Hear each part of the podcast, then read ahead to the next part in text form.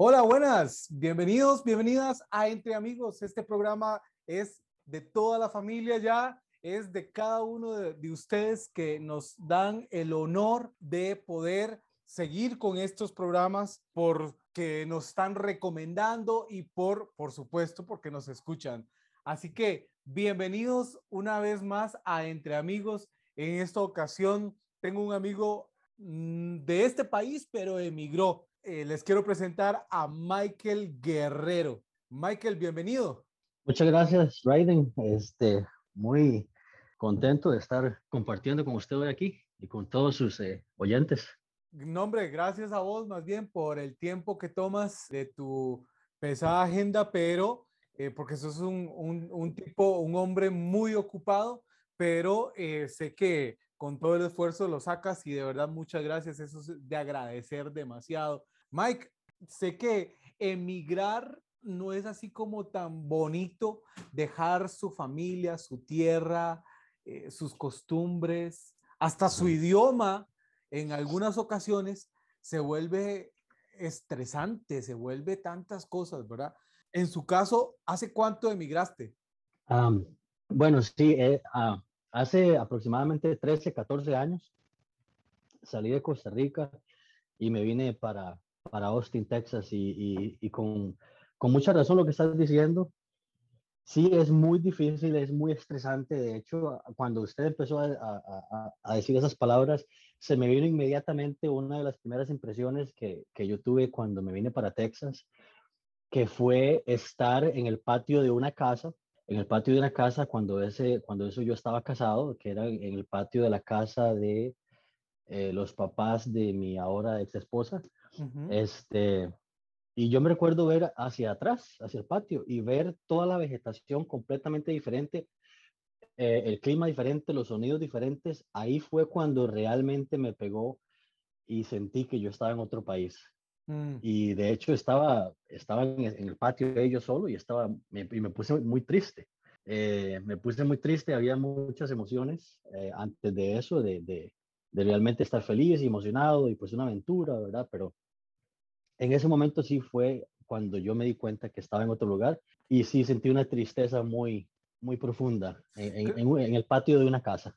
Claro, y es que más di estando solo, o sea, vamos a ver, es que hay veces que uno puede emigrar a un país donde hablan su propio idioma y pues bueno, o sea, ok, eh, pero cuando estás en otro país donde completamente hablan otro idioma al tuyo de nacimiento, es, ya se vuelve un poquito más pesadito. Y aparte, no tener ni a algún amigo cerca, alguien conocido, o, o cómo fue tu caso, o sea, usted conocía a alguien, o solo a tu esposa, a tu ex esposa, en, en ese momento esposa, eh, hoy es ex esposa, más sin embargo, o sea, solo conocías a esa persona o tenías más amigos, más conocidos, familia eh, eh, en Texas. No, eh, solamente era ella. Este, lógicamente ya había hablado con los papás eh, por internet, ¿verdad? Pero era solamente ella y sí fue sumamente difícil. La, la gente, eh, o, por, o voy a decirlo así, yo no sabía ni tenía la menor idea de lo que yo iba a sentir ni, ni cómo iban a ser las cosas. Jamás, nunca había estado fuera del país, nunca en mi vida había estado fuera del país y la primera vez que salí del país fue a emigrar. No. ajá. ¿Nunca había salido del país? Nunca había salido a nada, nunca ni a turista ni nada. Y de una vez, el día que decides salir, sales directamente allá a mudarse a vivir a otro país. Exactamente. Así fue. Eh, nunca había eh, experimentado ningún otro país y la primera vez que salgo, eh, ya iba con las maletas para ir a vivir a Texas.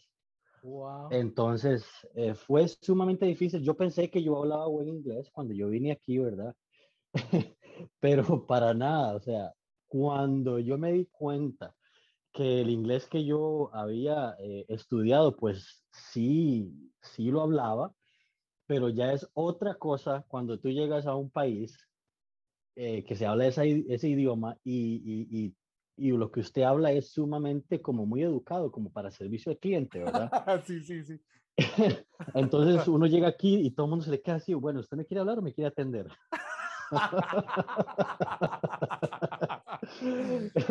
Entonces, este, sí fue el, el, la, el, shock de la cultura fue muy fuerte porque yo me recuerdo una vez, eh, eh, para que vea como que las cosas más simples le afectan a uno mucho, mm. yo necesitaba ir a echarle gasolina al carro.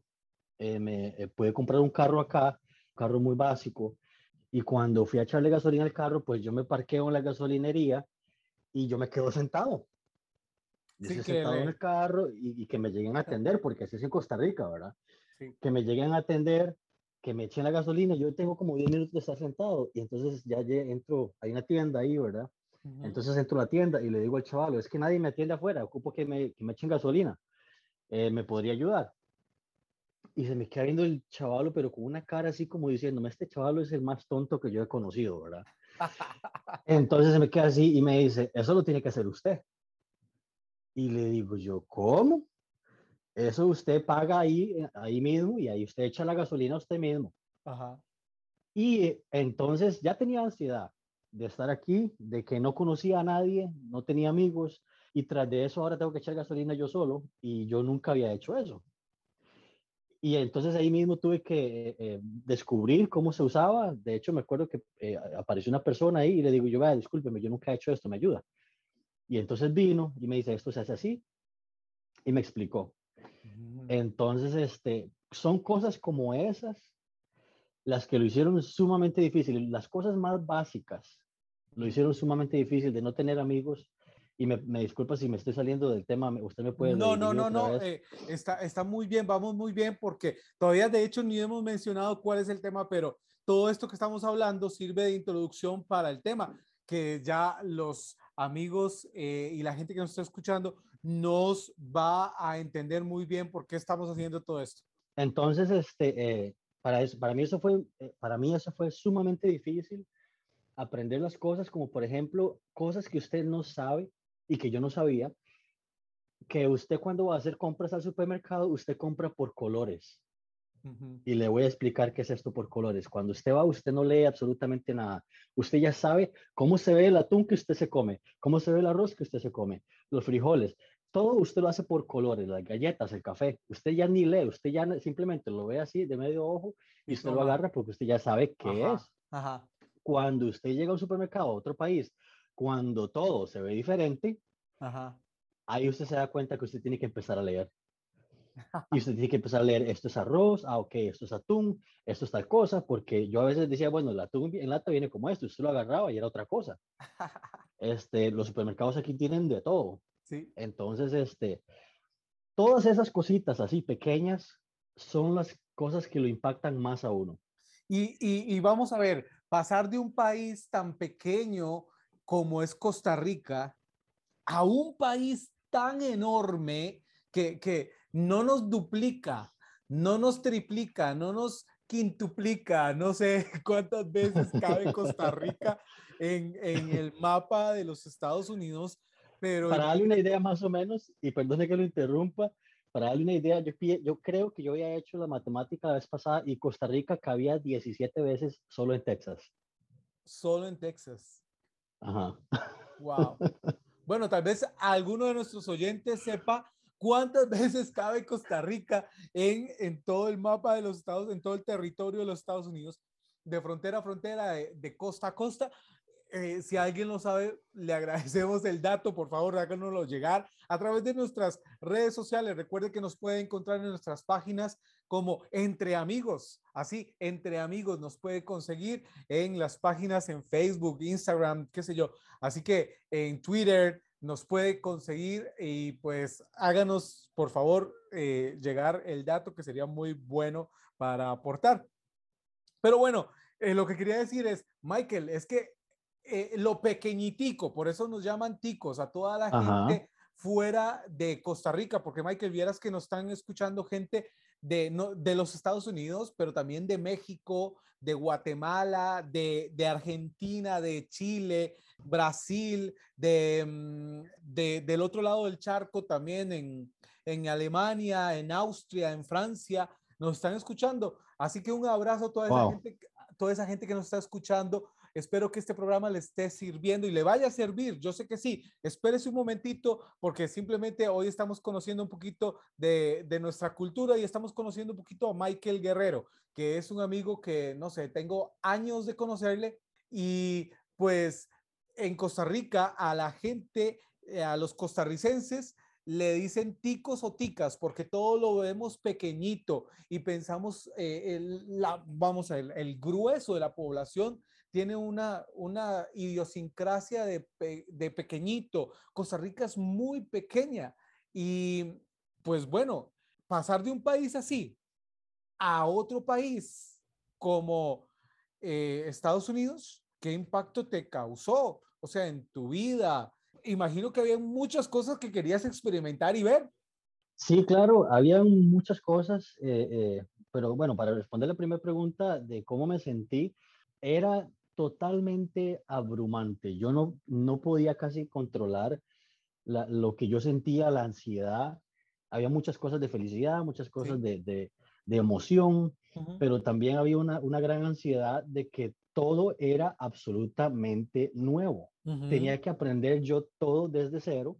Tenía que aprender eh, cómo manejar, cómo hablarle a la gente, cómo hacer compras, cómo echar gasolina. Este, y cada vez que yo doblaba en una esquina, yo veía algo que yo nunca había visto en mi vida. Entonces, este, para mí fue sumamente estresante. Mm. Sumamente estresante. Eh, me deprimí muchas veces, muchas veces. Este, y, y fue súper difícil. Entonces, este, yo lo que hacía era como motivarme yo solo, tal vez escuchaba eh, cosas en, en, internet de automotivación y libros, pero sí, fue suma, sumamente difícil.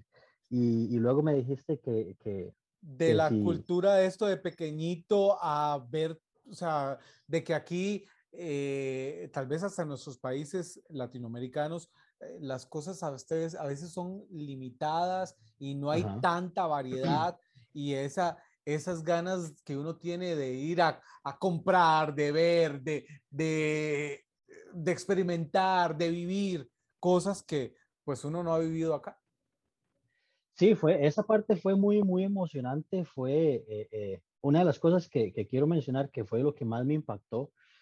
Fue cuando empecé a manejar aquí en las calles de acá y yo decía, todo aquí está tan limpio y tan organizado. Y, y yo decía, pero aquí todos los carros están limpios y son buenos y bonitos y, y se ven nuevos y, y, cosas así. Eso fue una de las cosas que yo dije, es como, como un car show cuando uno anda por la calle mm. en, en, Austin. Eso me, me, me, llamó muchísimo la atención. Yo dije, wow, qué montón de carros y, y qué montón y qué bonitos y los edificios, eh, la estructura, todo, todo muy impactante, la gente súper educada, eh, eso que dicen que vos venís aquí como sos latino te, te van a tratar mal y eso, yo la verdad no puedo decir que eso es cierto. Eh, no, no en tu caso no sucedió.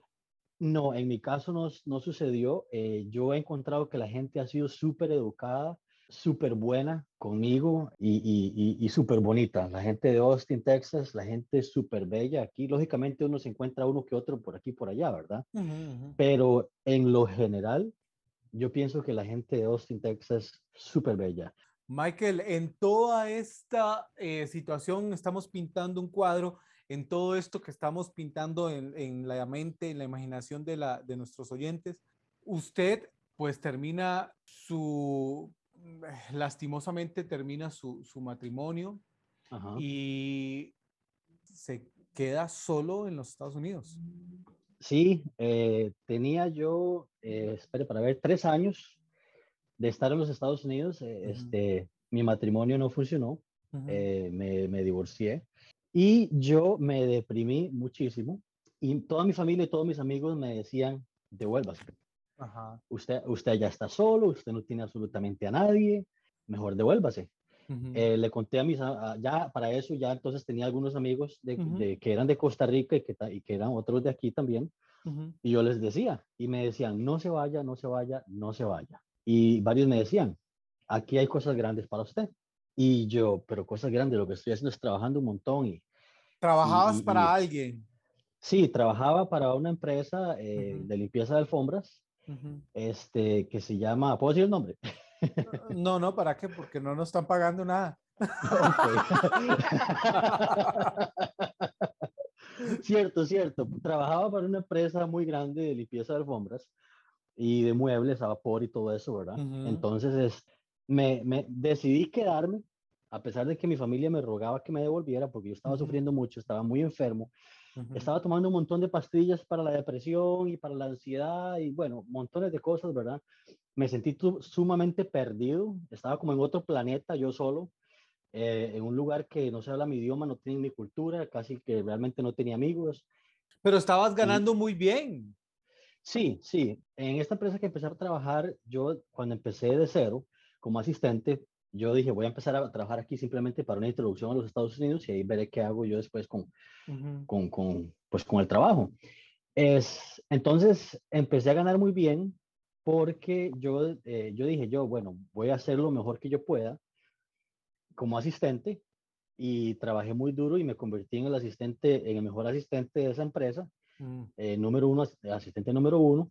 Y yo dije, bueno, voy a, voy a ser asistente número uno, voy a ser el mejor. Voy a ser el mejor, voy a dedicarme a ser el mejor.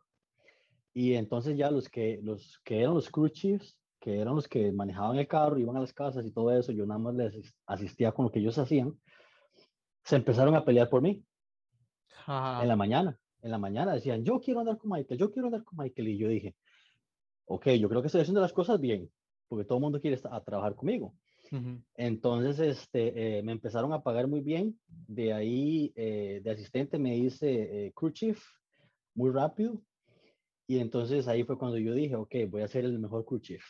Trabajé muy duro, aprendí de todos los demás y me convertí en el crew chief número uno de esa, de esa empresa. No solamente ahí, en, aquí en Austin, pero sino que del país entero. Mm. Y mm. era algo que yo no lo podía creer. Yo decía, mm. bueno, parece que si yo trabajo duro, me empiezan a dar resultados las cosas. Entonces, sí, yo ganaba, yo ganaba bien. De hecho, mi esposa, ella, ella era, mi ex esposa ahora, e, ella era, trabajaba de asistente de ortodoncia eh, luego la subieron de manager de la oficina y yo limpiaba alfombras y yo ganaba más que ella. Pues por ahí, por ahí empezó la cosa. Con ese trabajo yo dije, me, me, voy a quedar, voy a intentarlo. ¿Y, ¿Y, qué pasa cuando ya uno empieza a ver tanto dinero? Porque ahora sí le quiero decir a todos nuestros oyentes que queremos hablar sobre finanzas. ¿Cómo salir de deudas? ¿Cómo manejar esa parte de finanzas eh, en nuestra experiencia, porque ninguno de los dos somos máster en economía ni nada de esto, más sin embargo queremos conversar. Esto se llama entre amigos, es una conversación eh, franca y sincera, así entre Michael y yo. Un día él me llamó a las, recuerdo esa llamada mm, como si fuese el día de hoy, Michael. Todavía el día de hoy la recuerdo. Una llamada a las 9, 10 de la noche, creo, o 11 de la noche, no sé, no recuerdo muy bien, pero ya era la noche y yo sé que yo estaba acostado ya en mi cama. La gente que me conoce sabe que eh, a mí me gusta trabajar y pues bueno, resulta que estaba muy cansado y me acosté a dormir y cuando me sonó el teléfono era tu llamada, Michael, y me contaste tu experiencia en ese momento y quiero que eh, nos la recuerde desde aquella llamada hasta el día de hoy. Eh, nunca más hemos hablado de eso hasta este momento.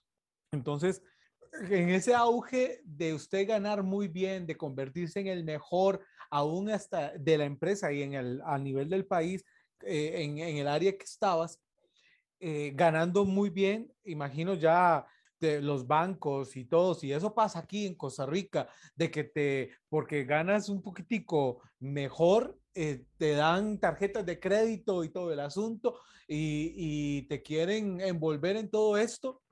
Eh, Cierto. Que, que, que yo no quiero decir que tener tarjetas de crédito, porque eso lo han visto como satánico. No, no, no. Eh, porque conozco un amigo que todo lo paga con tarjeta de crédito y, le, y maneja sus finanzas muy bien. Como tengo otro amigo también que todo lo hace con tarjeta de crédito. De hecho, hasta le voy a decir, hay gente que, que eh, cree en Dios y gente que no cree en Dios, que nos está escuchando.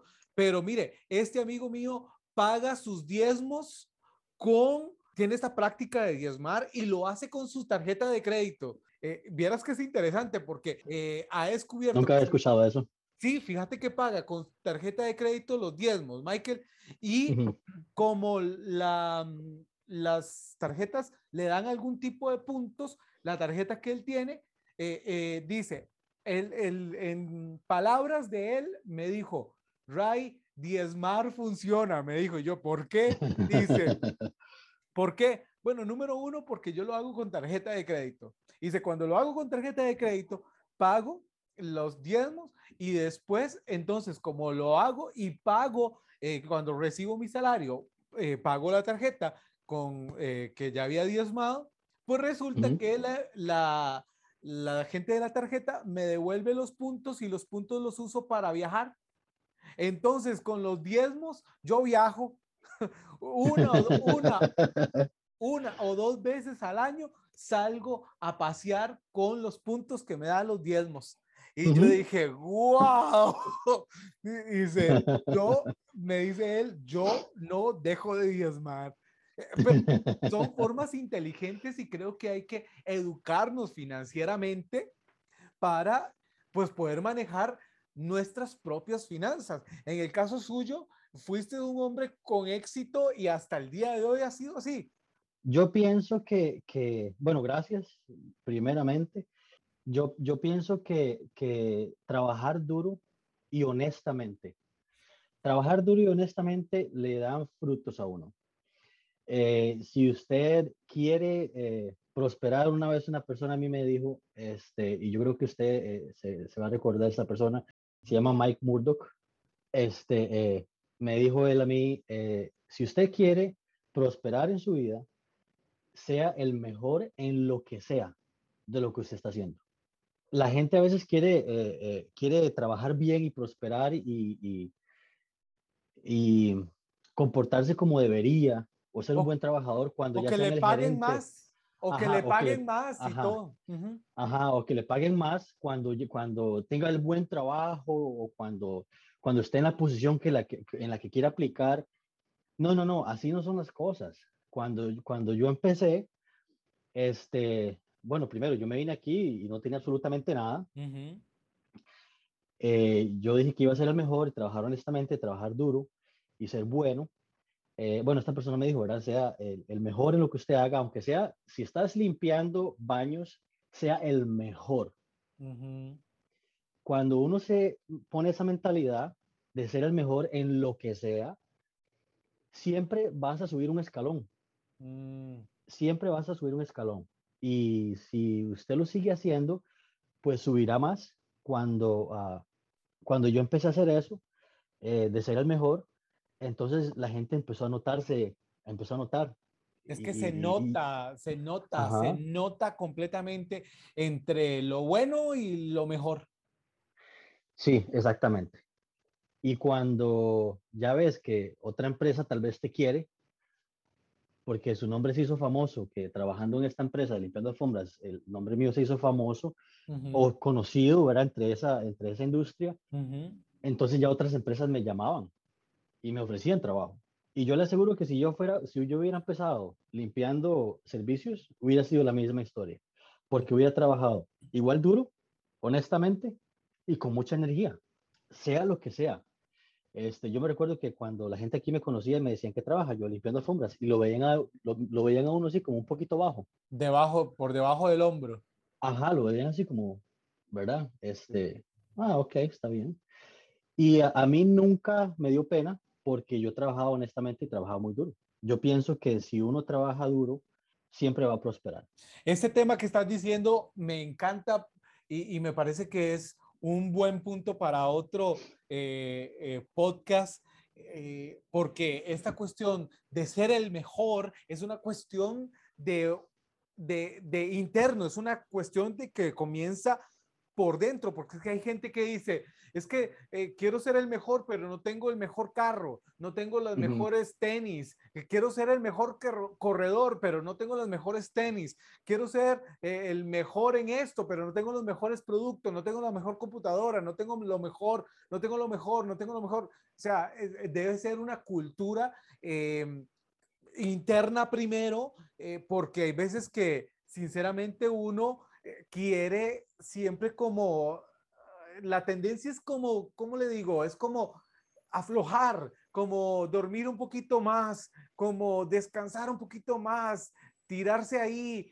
vaguear un poquito más. E, esa es la tendencia. Más sin embargo, cuando uno quiere ser el mejor, eh, tiene que privarse de algunas cosas.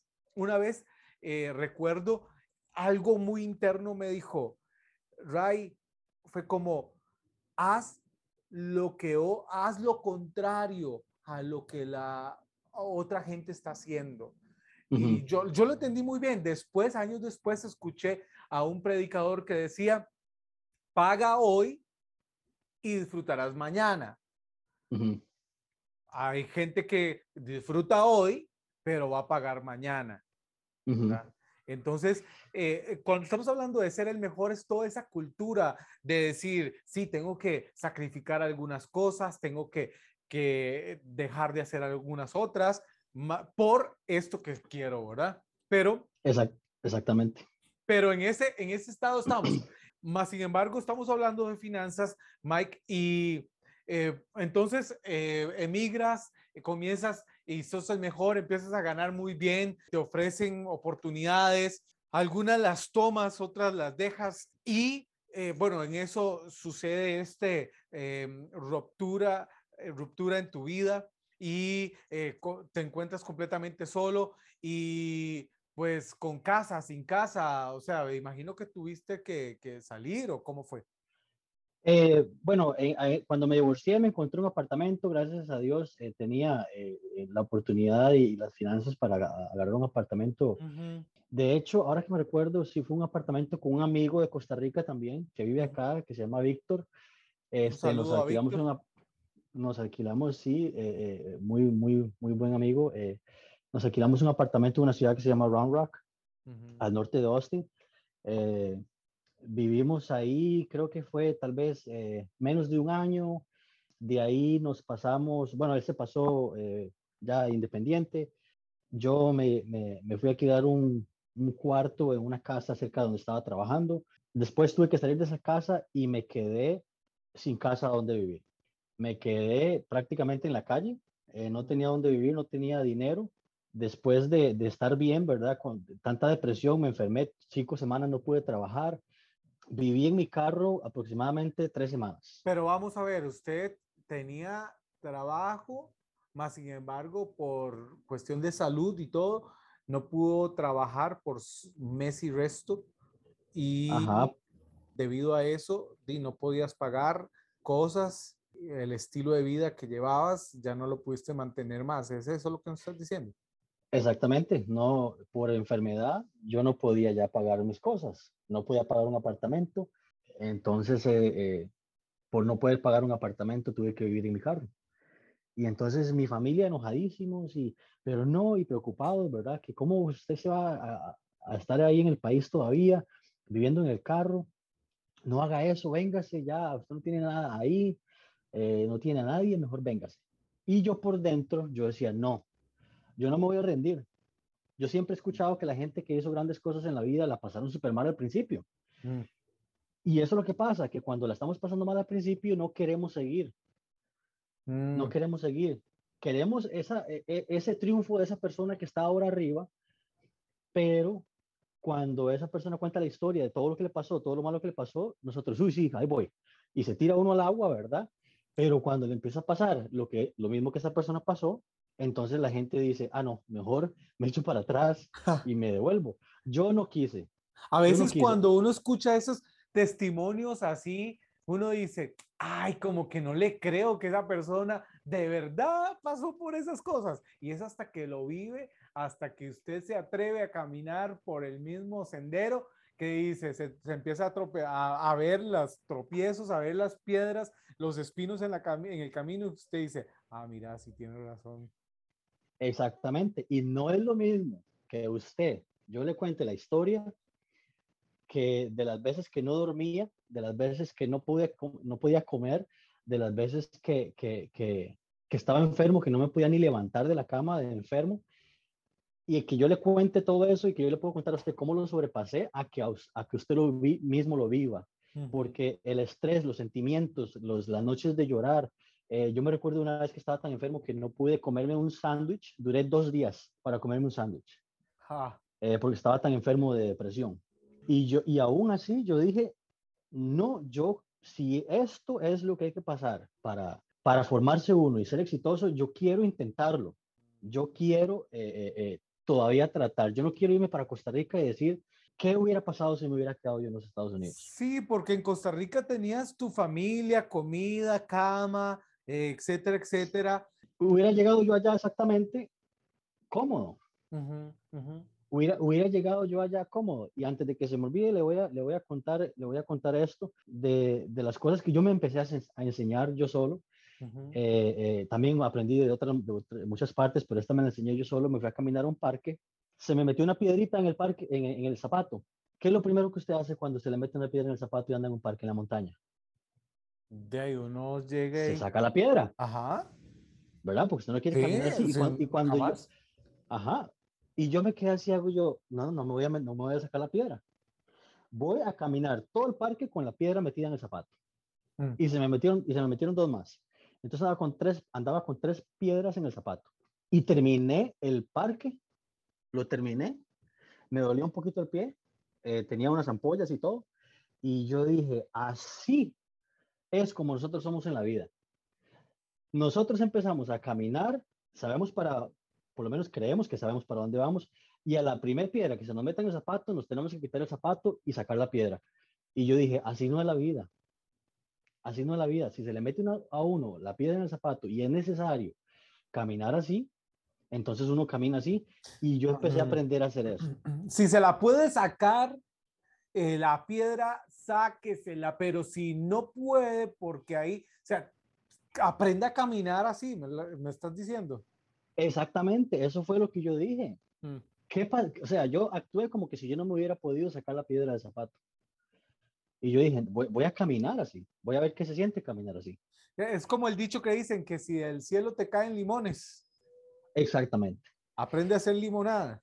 Exactamente, así fue. Y cuando yo estaba viviendo en mi carro, yo, nadie sabía. De hecho, que yo creo que mi, tal vez si mi, familia escucha esto, eh, yo creo que yo les mentí a ellos y yo no les dije que yo estaba viviendo en mi carro. Mm. Este, sí, porque digamos, usted a mí me llamó cuando, de hecho, a mí me llamó y me, me hizo una videollamada, me mostró el apartamento y yo dije que este tipo me está llamando para rajar, ¿dónde está? Así, rajar para presumir. Eh, para la gente que nos escucha fuera de Costa Rica, eh, me está llamando para presumir su apartamento, porque el apartamento es súper lindo, hasta con vista y con piscina y todo el asunto. Y yo dije, ¿para qué me está mostrando esto? Pero yo recuerdo tu llamada. Tu llamada fue, hola Ray, mira, quiero mostrarte algo. Y me, me mostrabas y yo no sé qué. Y yo dije, wow, qué, qué bueno, qué bueno que, que, que tienes esto. Y me decía, no, pero esto es, la, esto es ya casi el final de la historia. Te voy a contar la historia de esto, me dijiste. Y, y, y, fue cuando me dijiste, no, ya, yo estuve viviendo en mi carro. Y yo le dije, pedazo desgraciado, ¿cómo fue que usted estaba viviendo en su carro y nunca me dijiste? Y me dijo, ni a mi familia le dije. Cierto. Yo ni a mi familia le dije, eh, si ellos escuchan esto se van a dar cuenta, porque yo creo que hasta, hasta este momento eso ellos no sabían. Viví en mi carro, me bañaba en el gimnasio, Ajá, ajá. Eh, eh, Yo te pregunté cómo hacías para ir al servicio, para bañarte y todo, para... Y me decía, usted me dijo, recuerdo que usted me dijo, yo voy y trabajo y como en algún restaurante y de mis necesidades fisiológicas. Lo más, barato que pudiera encontrar, sí. Sí, y las, las necesidades, no, de hecho me dijiste que solo cenaba o solo almorzaba, solo una comida así al día.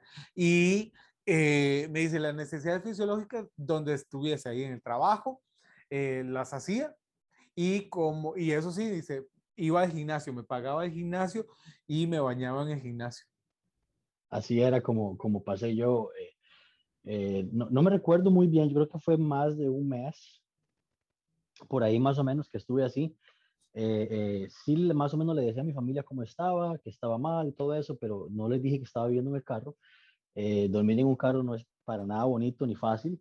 Y, iba al gimnasio, ahí hacía mis cosas, mis necesidades, me bañaba, eh, iba a trabajar y después de trabajar iba y decidía dónde iba a parquear el carro para dormir en la noche.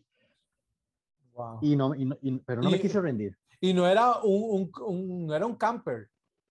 No, no, no, era un carro, un automóvil, un automóvil pequeño, eh, un, era un Volkswagen Passat en 1996, yo creo. Verde. Eh, y ahí dormía y tenía mi ropa en la cajuela y de ahí sacaba lo que me iba a poner y me iba me bañaba al gimnasio. Wow. Eh, en los eh, Estados Unidos. En los Estados Unidos. O sea, en, uno de los países, ¿verdad? Más. y no solamente en los Estados Unidos, estamos hablando de Texas, en uno de los estados poderosamente económicos. De los Estados Unidos, sí. Y, yo estaba viviendo en el carro porque no tenía dónde vivir. Entonces, este, después de ahí... Ese sueño eh, americano no fue tan americano. Eh, eh, yo pienso que, yo pienso que sí, sí, fue, sí fue muy difícil. Sí, fue muy difícil, lloraba mucho, la verdad, eso que los hombres no lloran es la mentira más grande, tal vez que usted no los vea llorar es otra cosa, pero de que, de que lloran, lloran. Eh, yo lloraba mucho en las noches deprimido porque la pasaba muy mal en el carro. Usted eh, se encontró en ese momento con lleno de deudas. Podemos decir, Ajá. ¿nos puede contar más o menos cuánto debías? Creo que eran 14 mil dólares. 14 mil dólares. Ajá que tenían deudas y no tenían ni dónde vivir. Sí, creo que eran 14 mil dólares. Bueno, usted tomó, empezó a tomar decisiones y dijo, o sea, ¿cómo salió de eso? ¿Tienes las deudas ahorita? Las, o sea, ya tienes, o sea, todavía tienes 12, o sea, ¿cuánto has pagado de esos 14 mil dólares?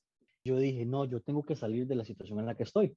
Entonces lo que hice fue empecé a pagar mis deudas desde la más pequeña hasta la más grande.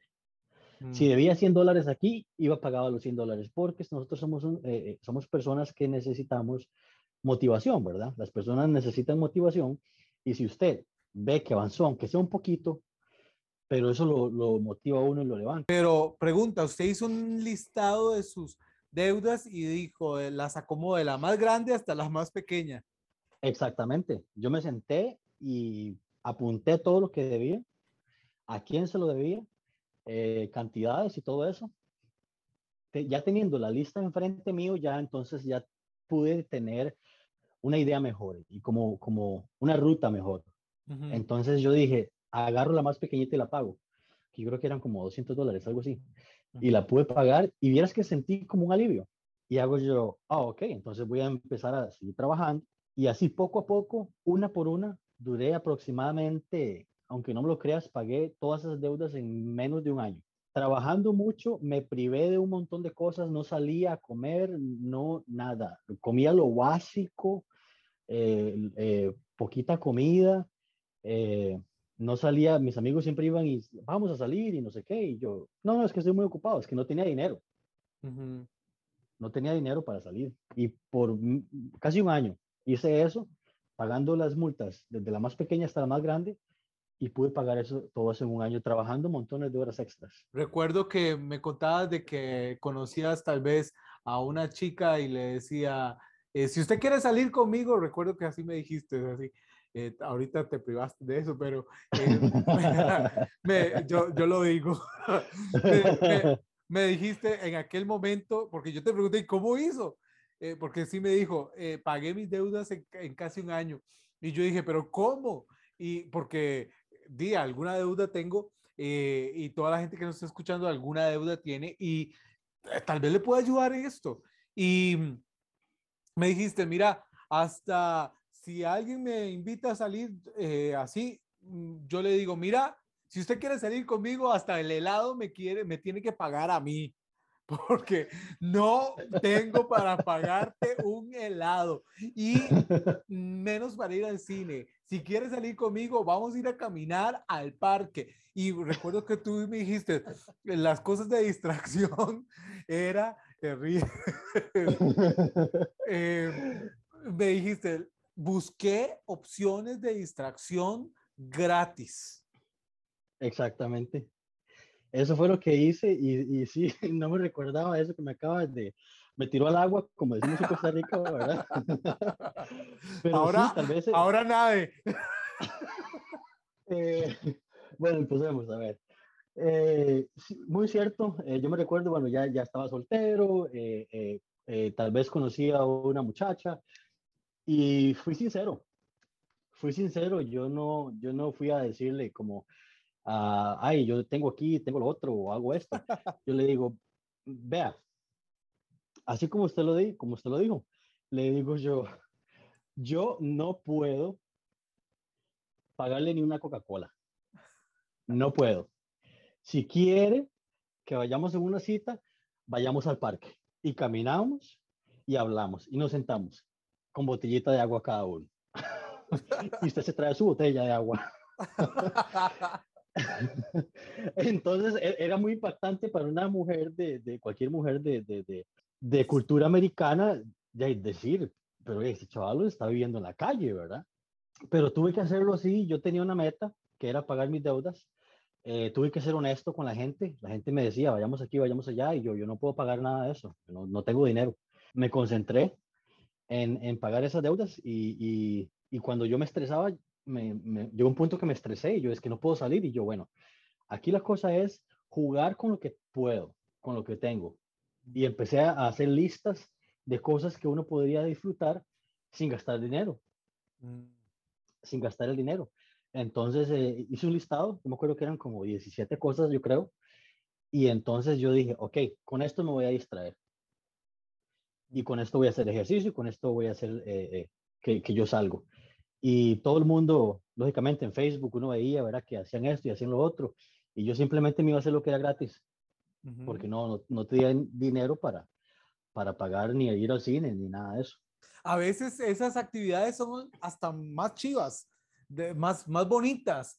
Em, acá en Costa Rica, eh, antes de toda esta la cuestión de pandemia, pero estaban todas las actividades de transitarte, de mm, el Festival Internacional de las Artes, eh, pues, actividades que son muy bonitas. Eh, recuerdo eh, los Art City, los Art City Tour también aquí, y entonces es, todos los museos los abren en las noches. Y, bueno, es increíble para toda la gente.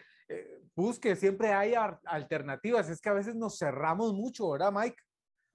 Sí, yo pienso que a veces uno se concentra mucho en el, en el, ahora más que, más que antes, en las redes sociales y lo que la gente está haciendo, ¿verdad?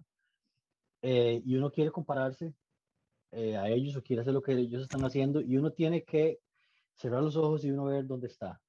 Y buscar esas cosas, esas alternativas que no, no, yo no ocupaba dinero, tal vez hasta gastaba el día entero y como lo dijo usted, la mayoría del tiempo, casi que el 99% voy a decir que eran mejor que las cosas que yo estaba haciendo antes, que iba a pagar o que, o, o, que uno tenía que pagar algo. Conocía gente, eh, me divertía, me desestresaba y me devolvía a la casa y no había gastado un dólar. A ver, ahí es que tenemos, estamos en un, envueltos o nos dejamos envolver en una cultura de mucho consumo. Cierto. Muy cierto. Y vamos, la cultura está ahí, pero si yo deseo, entro y no entro. O sea, porque yo veo que aquí lo que me estás diciendo es que uno debe tener control de uno mismo, de, o sea, dominarse. Eso fue algo que me costó mucho. Me costó mucho trabajo y uno no lo hace y uno no aprende a controlarse a, a sí mismo hasta que no le toque, hasta que uno no tenga apoyo hasta que uno diga, aquí el único que me, que me, que me, que me, que, me va a defender soy yo.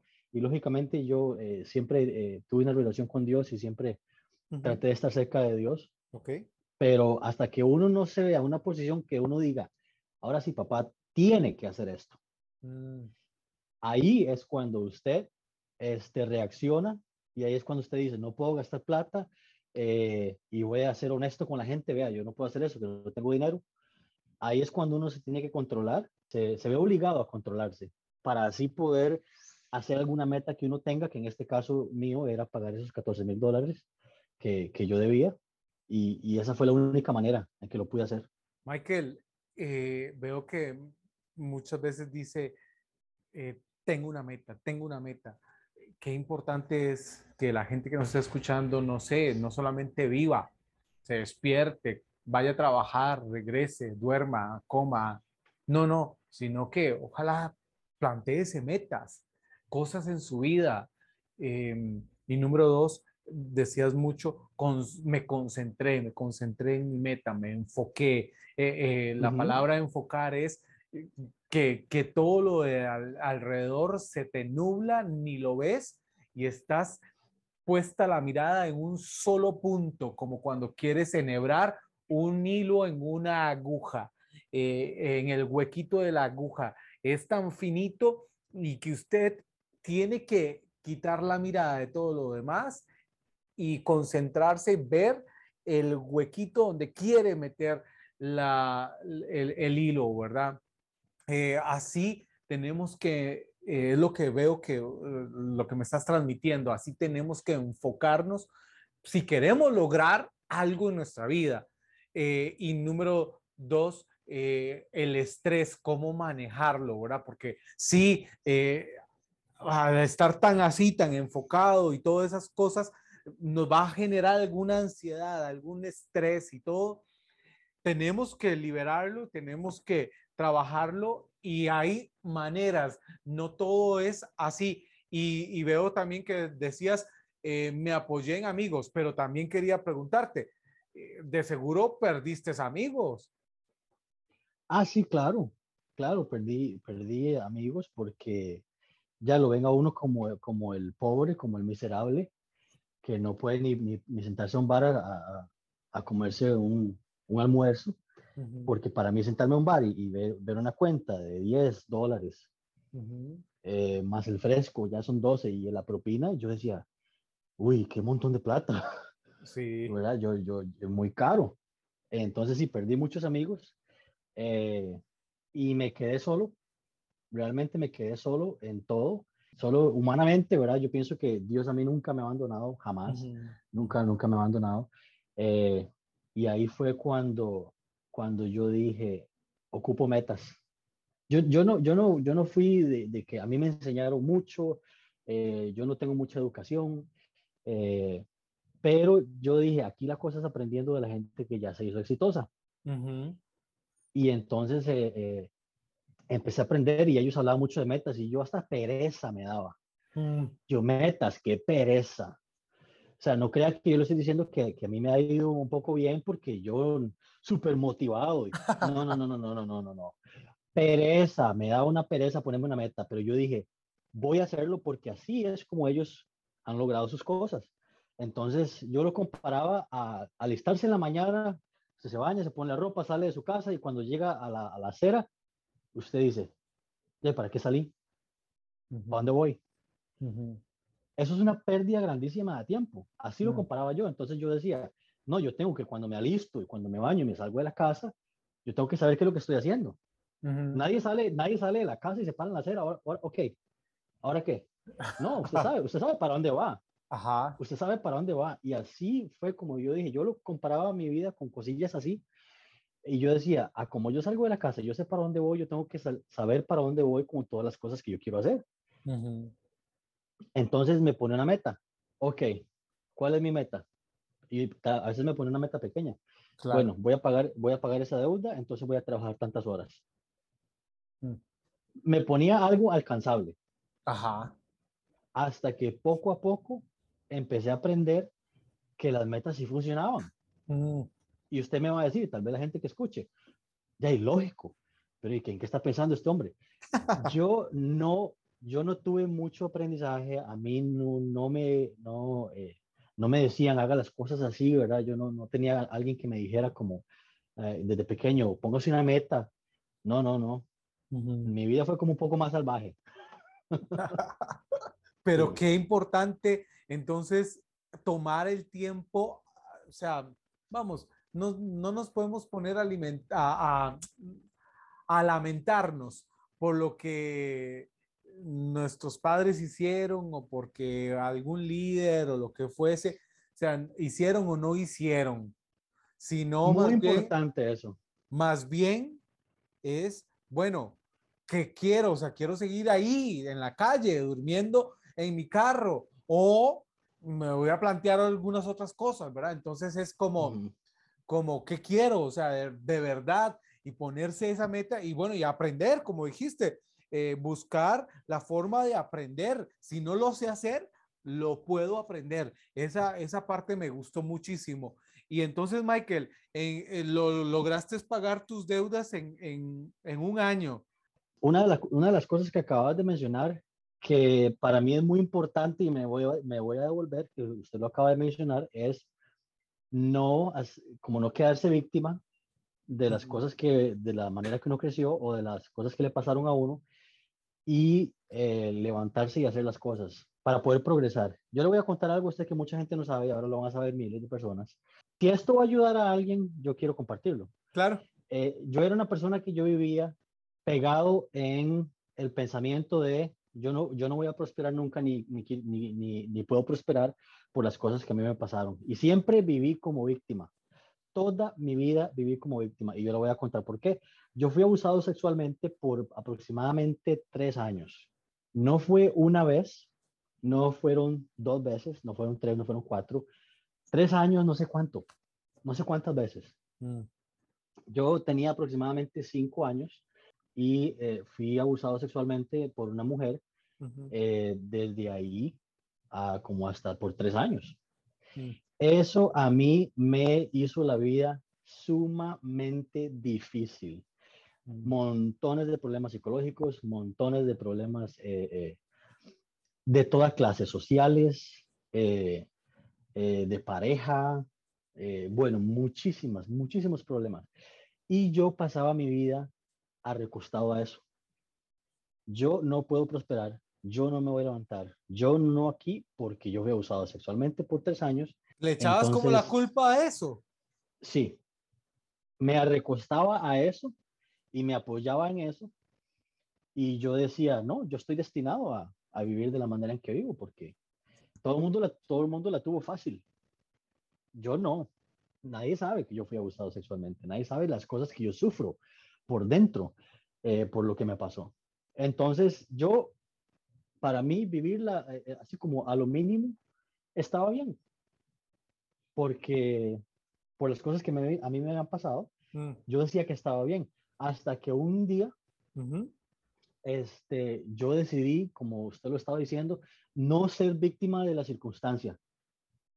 Mm. Yo dije, no, ya no más. Yo no voy a permitir que eso, porque se siente por dentro que estás en un, encerrado en un cuarto con candados y que eso no te deja moverte para ninguna parte. Mm. Y yo dije, aquí sí es rasguñando las paredes, pero yo salgo de este cuarto, que era mm. un cuarto dentro de mi corazón, que, que dentro de, de, de, mí, que yo no podía salir de ahí. Y yo decidí no ser más víctima y yo dije, voy a trabajar duro, voy a ser el mejor y hasta que me funcione, hasta que yo vea resultado, no me voy a rendir. Por eso fue que yo cuando yo, aquí en los Estados Unidos, yo no me rendía. Porque yo no me quería rendir. Yo quería ver si yo, si yo podía prosperar. Michael, gracias por contarnos eso tan personal y, tan íntimo. ¿A cuánta gente o sea, eso le puede servir de ánimo? Porque todo el mundo puede pensar de que, ah, sí, pero en los Estados Unidos sí se puede y, y aquí en Costa Rica no, eh, aquí en Nicaragua no se puede, aquí, eh, o sea, no, no, no, no, no, yo no, ah, no, pero es que allá hay oportunidades. Eh, aquí no. Mm, mm, no, eso no es cierto. Eso no es cierto. Usted puede prosperar donde sea. Donde sea que usted está, usted puede prosperar. Si usted simplemente se dedica a ser el mejor en lo que sea. Puede que dure muchos años, pero de que prospera, prospera. Si está lavando eh, interiores en algún, en algún lado, sea el mejor. No diga, ay, aquí rapidito, porque de por sí es un interior. No, no, no, no, no. Porque es que no es el resultado lo que te va a cambiar la vida. No es que el servicio quedó muy limpio. Lo que te va a cambiar la vida es que si usted se dedica a ser el mejor, lo que se transforma es uno. Mm. Lo forma a uno. Y si usted ¿Cómo, hace eso, cómo, pues va- cómo, cómo fue que dijiste? Hacer el mejor, lo que transforma no es lo que estoy haciendo, sino Mm. uno mismo. es uno mismo. Es uno mismo. Yo me transformo a mí mismo. Cuando yo empezaba a trabajar por esta empresa, yo no era el mejor. Y yo no estaba acostumbrado a ser el mejor en nada, Raiden. Yo no estaba acostumbrado a eso. Yo no crecí eh, con motivaciones, yo no crecí con nada de esas cosas. Yo no crecí con, con, con medallas y con absolutamente nada.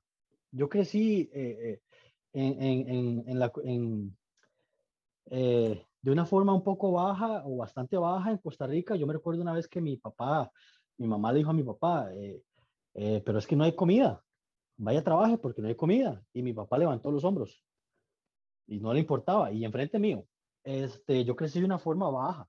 Cuando yo decidí levantarme y yo dije, yo voy a ser el mejor en lo que sea que esté haciendo, yo no dije, yo voy a ser el mejor en, en limpiando alfombras. Yo no sabía en qué. Yo dije, en lo que sea que vaya a ser yo, voy a ser el mejor. Y entonces lo que yo aprendí al yo decidir que iba a ser el mejor en lo que estaba haciendo, lo que yo estaba haciendo no era un buen trabajo, que, que, que, que era el mejor limpiando alfombras. No, no era eso. Lo que yo estaba haciendo sin darme cuenta era formando mi interior, Mm. formando mi interior al hacer un buen trabajo y siempre hacerlo excelente y ser el mejor, enfocarme en tratar de ser el mejor. Lo que yo estaba haciendo era moldeándome por dentro. Mm. Y me empecé a moldear y mi personalidad empezó a cambiar. Wow. Mi motivación empezó a cambiar. Eh, mi visión de la vida empezó a cambiar. Mi uh, positividad empezó a cambiar. Cuando yo empecé a ver que todas esas cosas empezaron a formar dentro de mí, que a mí nadie me las formó, ni yo no tuve la oportunidad de tenerlas antes, yo dije, wow, simplemente por querer ser el mejor, estoy formando tantas cosas adentro mío y yo jamás pensé, y no me quería adelantar el tema, yo jamás pensé que yo fuera, fuera a ser un empresario, nunca. Y, y perfecto porque, vamos a ver, también veo que cuando uno se pone esas metas y comienza desde pequeñito a lograr metas cercanas, metas que son reales, que son posibles, eh, te animas y agarras fuerza, te empoderas para lograr otra meta un poquito más grande o con un poquito más de dificultad, con un poquito más de reto.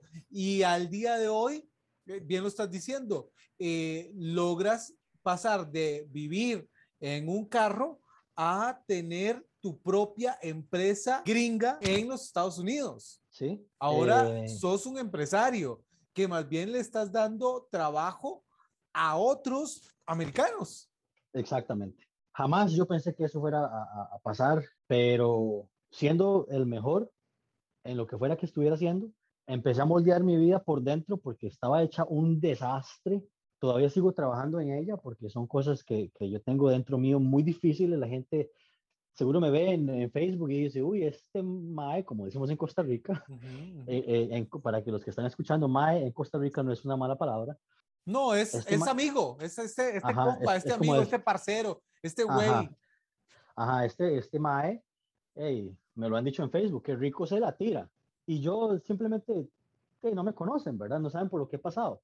Pero he trabajado muy duro y ahora eh, tengo una empresa que la estoy expandiendo, eh, estoy en necesidad de contratar personas, ya contraté una, eh, bueno, ahorita tengo dos personas trabajando para la empresa, ocupo, ocupo contratar más y de pasar a vivir en un carro, de, de venir aquí con nada, absolutamente nada, ahora tengo mi empresa, tengo una propiedad grande en Costa Rica, de pasar a vivir en mi carro, ahora tengo cinco carros creo, pero eso ha sido por no rendirme, Raiden.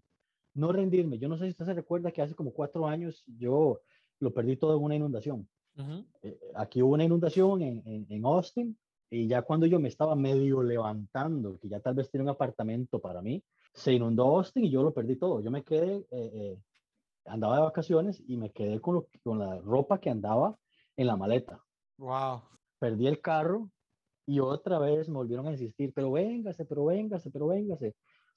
Pero es que yo no, no quería escuchar a nadie. Yo quería escuchar lo que yo tenía por dentro. La gente no va a entender lo que uno tiene por dentro y por lo que uno está trabajando. Entonces, si uno cree en uno, en uno mismo, y la gente va a decir, pero ay, eso es muy fácil cuando se cree en uno mismo. No, yo no creía en mí mismo. Yo no creía en mí mismo. Eso se formó. Eso se formó por trabajar duro, por ser el, el, el, el, número uno en lo que fuera que estuviera haciendo, y entonces empecé a creer en mí.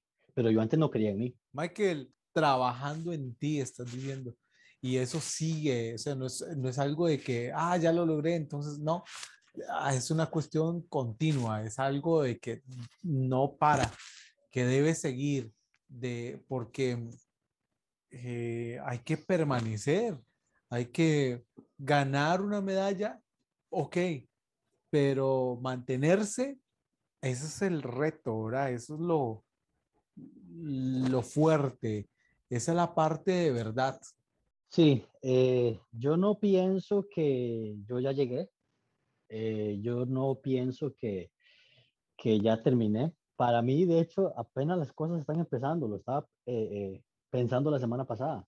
Yo decía, tal vez la gente que, que, ve mis publicaciones, que yo publico que tal vez paseo o que me compré algo, cosas así. Yo nunca, yo nunca lo he hecho de mala manera. Yo simplemente quiero que mis amigos se alegren de los logros que yo he tenido porque me han costado tanto me han costado tanto, ¿me entiende? Eh, eh, entonces, este, por eso es que yo las comparto, pero, pero no, yo sigo trabajando duro en, en, mis cosas, eh, en, en, la, en las, formando mi vida, aprendiendo de otros, yo aprendo de todo el mundo. Eso es otra cosa, yo aprendo de todo el mundo. Yo estoy hablando con usted y usted no se da cuenta, pero yo estoy viendo a ver qué le saco. pero qué le saco en la manera es que todo el mundo tiene algo bueno. Sí. todas las, personas tienen algo bueno y todas las personas tienen algo en lo que son mejores que usted. Mm, mm. Entonces, si yo estoy hablando con usted, yo, yo me empiezo a analizar en vez de, eh, tal vez que yo he visto personas que dicen, ay, que critican mucho, que todo esto, yo más bien estoy viendo en qué es que usted es bueno. Ajá yo y lo analizo, yo le hago preguntas y ya cuando yo veo, ah, este chaval es bueno en esto. Entonces me, me, voy por esa ruta y empiezo a aprender de esa persona. Y así constantemente sigo formando eh, quién soy yo. Y si tengo que, cambiar algo, lo cambio, porque como te dije, quiero ser el mejor en, en lo que pueda. Y mucha gente me ha, me ha enseñado muchas cosas. He aprendido de muchísima gente.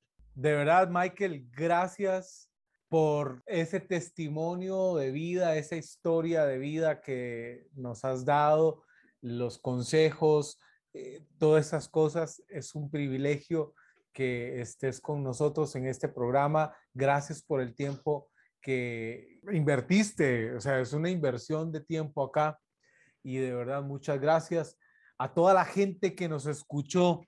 Por favor, recomiende este tema a otros, háblele a otros, que ese poder lo tenemos y, y sí se puede salir adelante, sí se puede cambiar nuestra vida, eh, sí se puede.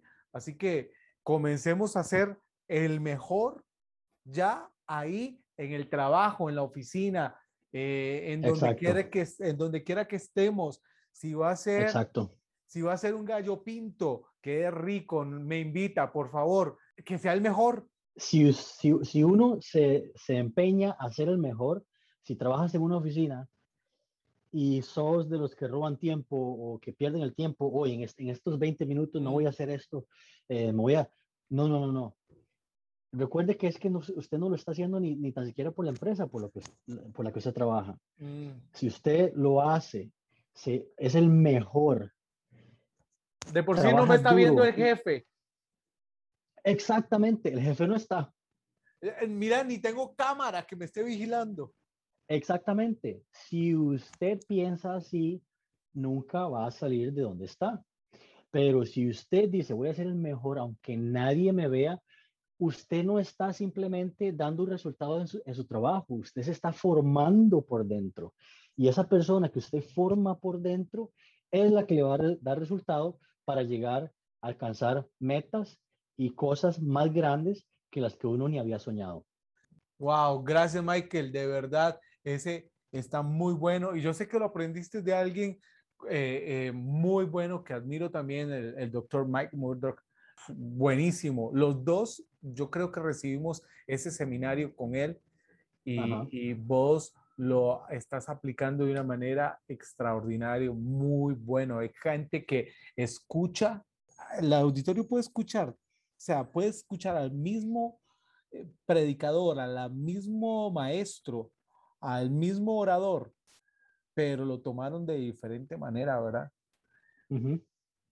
Algunos dicen, ah, Exactamente. Ah, esa gente que habla tanta cosa. Otro, ay, mira, esto me está ayudando demasiado, ¿verdad? A, mí realmente, eh, bueno, yo tengo una empresa pequeña aquí en, en, Austin, ¿verdad? Que ya estoy empezando a contratar, como vos lo decías, soy costarricense que le da a, trabajo a americanos. Soy una empresa pequeña, pero todos mis clientes me dicen, he contratado estas empresas que son grandes, son poderosas, eh, tienen muchos empleados, ¿verdad? Y tienen mucho dinero. Y me dicen, pero nunca he recibido un servicio como lo que usted hace. Eh, y si vos vas en Google o, o, Yelp, aquí en los Estados Unidos, si vos ves mis, uh, mis opiniones públicas que la gente deja como revisiones, ¿verdad? Uh todos son cinco estrellas, pero por eso, porque me dedico a ser el mejor. Y dentro de poco vas a ver, tal vez hablamos de entre unos dos o tres años y va, vamos a recordar este momento y me vas a decir, ¿y ahora cuántos empleados tienes? ¿De qué, tamaño es la, ¿De qué tamaño es la empresa? Claro. Claro, va a ser, mucho, va a ser muy, muy, diferente. Así va a ser, así va a ser. De verdad, muchos éxitos para ti y para todo lo que esté emprendiendo y lo que vas a emprender y hasta negocios en los Estados Unidos y fuera de, de, de los Estados Unidos. De verdad, a toda la gente que nos escuchó, muchas gracias. Esto se llama Entre Amigos, una conversación franca, sincera, pero con contenido. Así que nos esperamos escuchar en la próxima Entre Amigos todos los miércoles un nuevo capítulo.